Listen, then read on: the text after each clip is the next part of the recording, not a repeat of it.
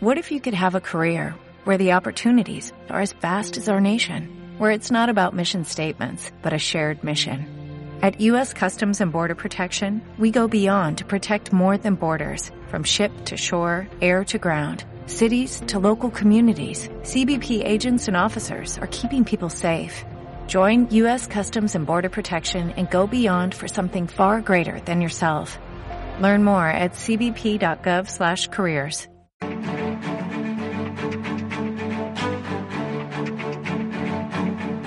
Capital Intereconomía, el consultorio.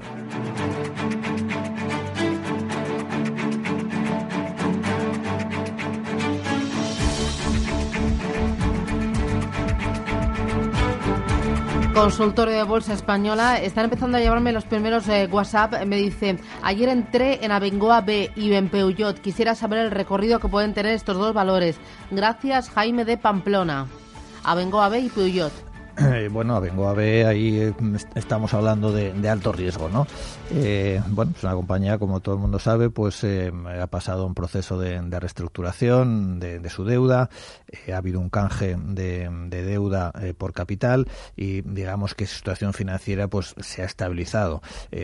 ha salido de la UBI, pero bueno, no, incluso no sé si ha salido de la UBI, ha, evitado la muerte, pero, pero sigue todavía pues en una situación de, muchísimo riesgo, ¿no? Es una compañía que tiene eh, fondos propios negativos, todavía tiene una deuda eh, significativa y bueno, pues eh, hay serias dudas de, cuál va a ser su futuro financiero, ¿no? En los próximos meses, si no, pues hay una entrada de, algún grupo inversor que de alguna forma pues se haga cargo de la compañía, ¿no? Ahora mismo pues no hay ningún accionista de, referencia, los bancos han salido casi en su totalidad y en consecuencia pues yo creo que la compañía pues lo que necesita realmente es la entrada de alguien que, bueno, pues que, meta dinero y que se haga cargo de la compañía. Mientras tanto, pues lo que vemos en el mercado, eh, bueno, pues son eh, movimientos especulativos, de vez en cuando parece que, inicia una recuperación, que luego nunca cuaja. Es decir, no, para, en mi, opinión, pues eh, quien quiere invertir en esta compañía, una de dos, o se dedica, digamos, a especular en el corto plazo con algún sistema de, trading que, en el que confíe, o, bueno, invierte un poco a largo plazo una pequeña cantidad, pues confiando la posibilidad de esa recuperación. Yo personalmente no invertiría de momento en, en, en Abengoa, ¿no? aunque a corto plazo pues tiene definido hay un rango bastante claro entre 0,10 y 0,15 aproximadamente y bueno, pues ahí está moviéndose dentro de ese rango. Y, eh, era el otro. Bueno, eh, en general el sector automóvil pues es uno de los sectores que en principio yo creo que es eh, atractivo, ¿no? Cara a los próximos meses. Eh, en general estamos viendo en el mercado, aunque quizás más en Estados Unidos que en Europa, otra vez un, claro sesgo procíclico con caídas en, en, utilities y sectores defensivos y subidas en, en, la mayoría del resto de sectores y en Europa pues el sector automóvil es claramente uno de los más importantes, ¿no? Del digamos del campo cíclico y Peugeot pues aunque eh, no es de las grandes eh, compañías europeas, eh, digamos que tendría un perfil de riesgo al, superior al de, al de, las compañías alemanas, pero en un entorno positivo, pues yo creo que lo, puede hacer muy bien. vamos con los oyentes 915331851, 13 minutos y llegamos a las 10. Vamos con Ricardo de Valencia. Ricardo, ¿qué tal? ¿Cómo va todo? Hola, buenos días. quería preguntar por SACIR. Venga, muchas gracias. Gracias, gracias. A ver. Eh, vamos a ver, eh, SACIR, pues eh, la verdad es que, mm, bueno, es de esos valores que hace eh, un mes o dos, pues parecía que no, no, no encontraba fondo su caída y de repente, sin que tampoco haya cambiado nada, pues ha tenido una subida espectacular en las últimas semanas, ha recuperado toda la corrección del año pasado y está ahí cerca de sus máximos de, de 2,7, ¿no? bueno, pues esto es un poco la bolsa, ¿no? sin que en principio haya grandes cambios, pues pasamos ¿no? de, ciclos bajistas, a correcciones, a mm, otra vez un ciclo alcista y ahora estamos en uno de ellos. ¿no? Eh, en general, las expectativas para SACIR pues, son positivas. ¿no? Eh, su negocio pues, eh, va mejorando. El gran problema que tenía alrededor de la deuda y de Repsol pues, en parte se, se ha aliviado pues, gracias a la subida de la cotización de Repsol y al, entorno alcista en los precios del petróleo. Es decir, que en este momento pues, la situación pues, es favorable para SACIR y yo pienso que eh, puede seguir subiendo en próximas semanas. Es verdad que una subida tan vertical como la que ha tenido, desde 1,90 a 2,63, pues en cualquier momento puede dar lugar a correcciones de corto plazo, pero entiendo que serían correcciones y consolidaciones de corto plazo y que eh, de momento pues yo es un valor que lo mantendría.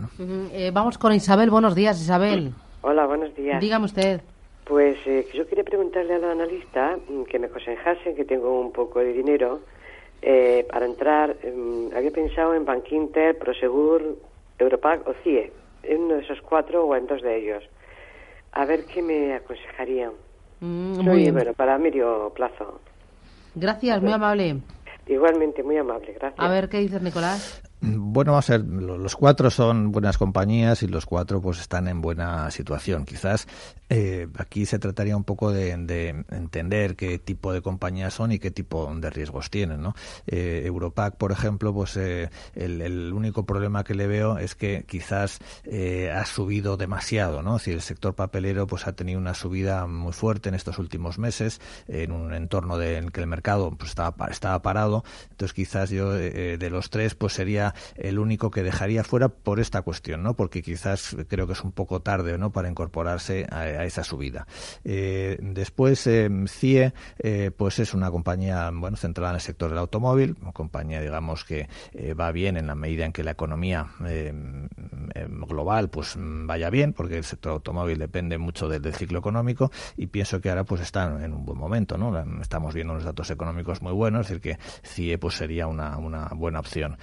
Prosegur, pues también, ¿no? Prosegur es, más una compañía de crecimiento estable a largo plazo, es decir, yo diría que si fuese a invertir a largo plazo, si fuese una inversión estable a largo plazo, quizás elegiría antes Prosegur eh, que CIE. Eh, si estamos hablando de invertir a unos meses vista, pues mm, bueno, pues mm, eh, quizás me quedaría con CIE o con cualquiera de las dos que lo pueda hacer bien. Y Bank Inter, pues también creo que está en un buen momento, ¿no? Es decir, el sector bancario está un poquito atascado, pero yo creo que cara a los próximos meses, en cualquier momento pues podríamos ver, eh, veremos ¿no? una, una nueva recuperación del, sector bancario. En consecuencia, eh, bueno, pues de estas tres, eh, dependiendo del, riesgo que quiera asumir, quizás sería un poco más conservador Bank Inter y, y Prosegur, y si quiere un poquito más de riesgo, pues entonces con, con CIE. 915331851 609224716 eh, me interesa, mirando ahora mismo al, mercado español, eh, que me hables de técnicas reunidas. Eh, hoy rebota de forma importante, ayer también lo hizo bien, el año pasado fue de los peores y yo encuentro como el mercado dividido. Hay algunos que han aprovechado para comprar posiciones y el año pasado entraron a saco aprovechando la caída, estoy pensando en Azvalor, y hay otros que ni tocarlo, que todavía no lo ven. ¿Tú de qué lado estás? Bueno, hombre, parece que los que se arriesgaron eh, acertaron, ¿no? Eh, eh, allá ha tenido una recuperación importante, ¿no? De 19 que llegó a tocar, o de la zona de 22, 23, donde se, se, estabilizó, pues ya estamos en, 28.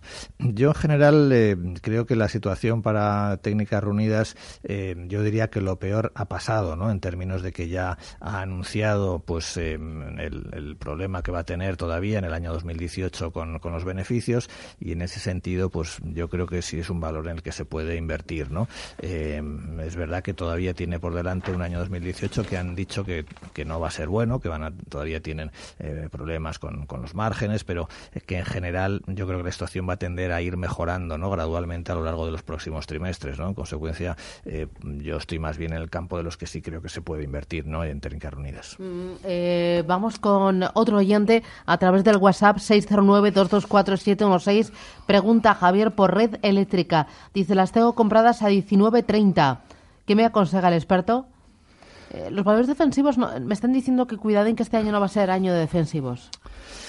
Bueno, eh, seguramente no, no, no, tendrían que ser, desde luego, los, eh, los que tengan un mejor comportamiento, ¿no? Eh, porque los valores defensivos están más o menos caros y ya no hay margen, ¿no? Para que los, las rentabilidades de los bonos sigan cayendo, más bien al contrario.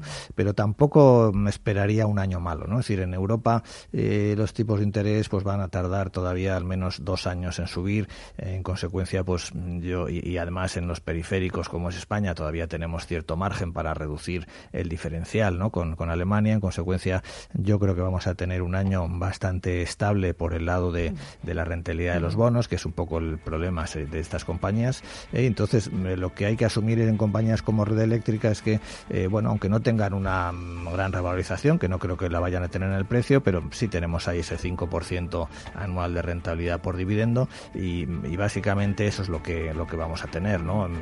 Se moverá en, rangos más o menos laterales, en mi opinión, pero estar en Red Eléctrica y en ese tipo de valores, pues es ir a por ese 5% de, dividendo, un poquito más quizás de subida del precio, pero poco más. Y, bueno, pues eh, eso es lo que hay. Muy bien. Pues vamos a hacer un paréntesis, actualizamos la información y regresamos en Capital Intereconomía en este espacio de consultas 915 33 18 51.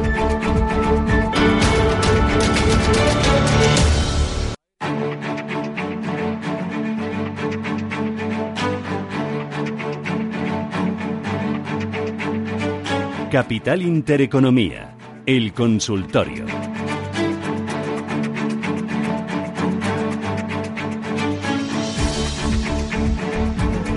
915331851 609224716. Hay un oyente que me pregunta por la inversión en pequeñas y medianas compañías. Dice, les pido consejo para invertir a 3-4 años en eh, empresas de pequeña y mediana capitalización. Es mi primera inversión y quería tantear si sería favorable. Eh, primera inversión, pequeñas y medianas tres o cuatro. ¿Cómo lo ves? Bueno, vamos a ver, eh, invertir en, pequeñas compañías siempre tiene algo más de riesgo que invertir en las grandes, ¿no? Porque las compañías grandes pues son más estables, si hay una crisis la aguantan mejor, eh, mientras que las pequeñas, pues desde luego en las épocas de crisis sufren muchos más, mucho más, ¿no? Entonces hay que ser primero consciente de eso. Eh, los movimientos, digamos, de las compañías pequeñas tienden a ser más amplios, ¿no? Suben más en las épocas buenas, bajan bastante más en las épocas malas. Y encima, eh, si ya vamos a seleccionar tres o cuatro, pues ahí aumentamos todavía mucho más el riesgo, ¿no? Porque eh, a lo mejor de esas tres o cuatro que ahora nos parecen que están bien, pues resulta que una de ellas pincha y, la hemos fastidiado, ¿no? Y nos cargamos un poco toda la rentabilidad. Entonces, por un lado, pues yo le diría que en principio sería más bien favorable de invertir en, small caps a través de un fondo que nos da una mayor diversificación y especialmente, pues si no eh, es un, experto y con capacidad y criterio para, para seleccionar compañías, ¿no? Eh, porque, bueno, yo le puedo dar eh, nombres de mm, tres o cuatro compañías, pero eh, cuando uno invierte en small caps, pues no, no puede comprar y, y, dejarlas ahí y olvidarse, ¿no? Digamos que es algo lo que hay que estar especialmente encima porque a lo mejor dentro de un mes o de dos o de tres, pues alguna de esas compañías no nos convence y hay, y hay que cambiarla, ¿no? pero bueno, yo digamos que ahora a corto plazo creo que sí estamos en un buen momento para las small caps, en España como en Europa. De hecho, pues si vemos el IBEX Small Cap, pues está subiendo más que, el IBEX 35, en consecuencia que podría ser un buen momento. le diría que elija un fondo, eh, pero compañías Small Caps interesantes, pues hay muchas, ¿no? Tenemos a las farmacéuticas como FAS y Robi, tenemos eh, pues a compañías eh, más industriales como Tubacex, Ríos Tubos Reunidos, tenemos a CIE Automotive, es decir, pues hay muchas compañías que, que, pueden, que tienen buenas expectativas ahora mismo. Mm, vamos con eh, María. ¿Qué tal? Buenos días. Hola, buenos días. Dígame usted. Mire, quería preguntarle al analista por Acciona y por Inditex y FCC, si puede ser. y si no, pues las que pueda ser. ¿eh? Estoy posicionada en las tres. Muy bien, pues le contamos. Gracias. Gracias a ustedes. Adiós.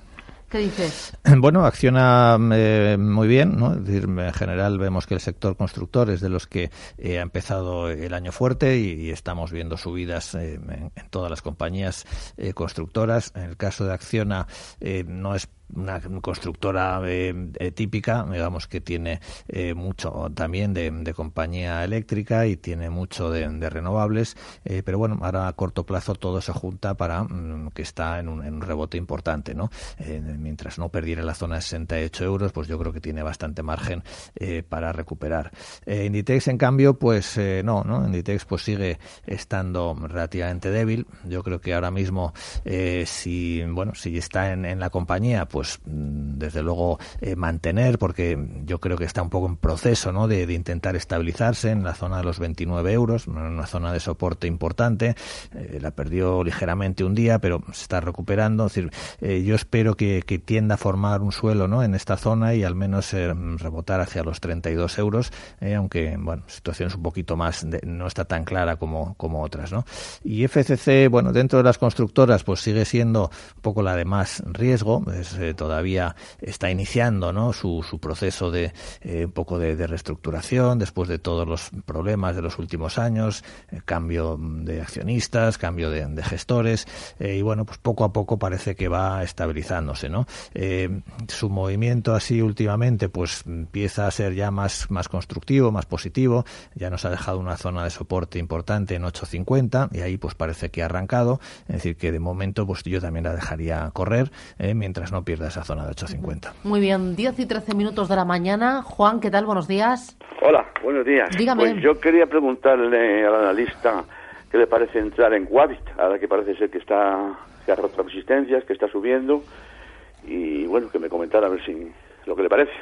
Eh, muy bien, eh, gracias. Antes de, que contestes, Nicolás, eh, ahora mismo Comisión de la Crisis Financiera en el Congreso de los Diputados se está preguntando hoy a Rodrigo Rato, luego se preguntará a Solves, a Elena Salgado y también a los responsables de la Comisión Nacional del Mercado de Valores. Vamos a escuchar a Rodrigo Rato. Pero al conocerse el correo, el juez volvió a llamar al señor Casaús, que había testificado en julio del 2014 quien ratificó en sus opiniones y diagnóstico de abril del 2011 sobre el futuro BCA Bankia, pero aclaró que su opinión era exclusivamente financiera y no respecto a la realidad reflejada en la contabilidad, que en todo caso era correcta.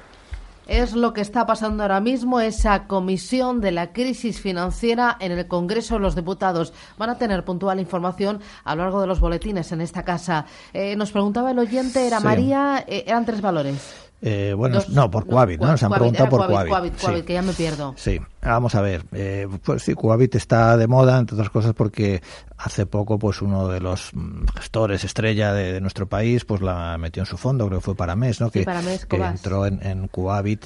Eh, bueno, pues eso le ha dado un respaldo importante, porque uno piensa que si, bueno, un experto como eh, para mes ha entrado aquí es que ve posibilidades de, de, de obtener eh, rentabilidad. Eh, la situación de Coavit es que es una compañía que inmobiliaria que quedó con un con, uno, con muchos terrenos eh, y mucha deuda eh, y que bueno pues ahora mm, poco a poco eh, está saliendo de esa situación pues a base de ampliar capital de conseguir más dinero para construir en esos terrenos y poco a poco ir dando a eso salida riesgo pues sigue teniendo mucho riesgo porque bueno todo depende de cómo evolucione este ciclo inmobiliario si realmente hay una reactivación importante y se pueden mm, construir y vender todas esas viviendas o si, bueno, pues eh, la cosa no va a ir tan bien, ¿no? Entonces, riesgo hay. Eh, meterse aquí, pues es meterse en una inversión eh, con, con mucho riesgo, con posibilidades de tener unas buenas rentabilidades, pero también de, la cosa, de que la cosa vaya mal. Entonces, no arriesgaría nunca aquí una parte muy importante de, un patrimonio, más bien una inversión pequeñita y siempre vigilándola, ¿no? si perdiera la zona de un 85, pues ahí empezaría la cosa a pinchar, ¿no? entonces, la, la idea sería invertir aquí en estos niveles, stop en un 85, si se lo puede permitir, y bueno, pues eh, a ver qué tal van las cosas. Muy bien. Oye, a modo de telegrama, eh, en este año 2018, ¿bancos sí o no? Sí, eh, yo creo que en algún momento los bancos tienen que, tienen que moverse. Dame dos a tener en cartera. Bueno, yo por un lado pues cogería Santander, ¿no? Por su diversificación internacional y dentro de los de España pues quizás ahora me quedaría con Bank Inter, ¿no? Que lleva un tiempo ya estabilizado y que ya tiene unos niveles de valoración más razonables. ¿Energética sí o no? Energéticas, que entendemos por energéticas? Ahí metemos a las eléctricas también y tal. Eh, sí, lo que pasa que siendo conscientes de que eh, son valores que no van a ser de los que más suban. Lo que sí nos van a hacer es dar estabilidad a la cartera, dar una buena rentabilidad de dividendo y protección eh, cuando las cosas vayan un poco peor. ¿Valores con alta rentabilidad por dividendo? Sí, eso siempre, es decir, siempre en una cartera diversificada, pues eh, al menos cuando uno se, enfoca un poco a largo plazo hay que tener mm, valores con dividendo. ¿Y valores ligados al consumo? ¿Un día un Inditex? Eh, un Mediaset. bueno, vamos a ver, yo el, atractivo de día eh, eh, Inditex eh, es que han bajado mucho y yo creo que están en valores relativamente bajos, pero no son sectores que a largo plazo los vea particularmente atractivos, ¿no? Por todos los cambios que está habiendo tecnológicos, etcétera, etcétera. creo que el retail pues lo tiene un poco más complicado. Muy bien, gracias Nicolás, que tengas buen día y hasta la próxima. Muchas gracias, hasta luego. ¿Te preocupas por tu familia? Entonces, ¿por qué darles solo huevos ordinarios cuando pueden disfrutar de lo mejor? Eggland's Best, los únicos huevos con ese delicioso sabor fresco de granja, además de la mejor nutrición como 6 veces más vitamina D, 10 veces más vitamina E y 25% menos de grasa saturada que los huevos regulares, además de muchos otros nutrientes importantes. Así que, dales los mejores huevos. Eggland's Best, mejor sabor, mejor nutrición, mejores huevos.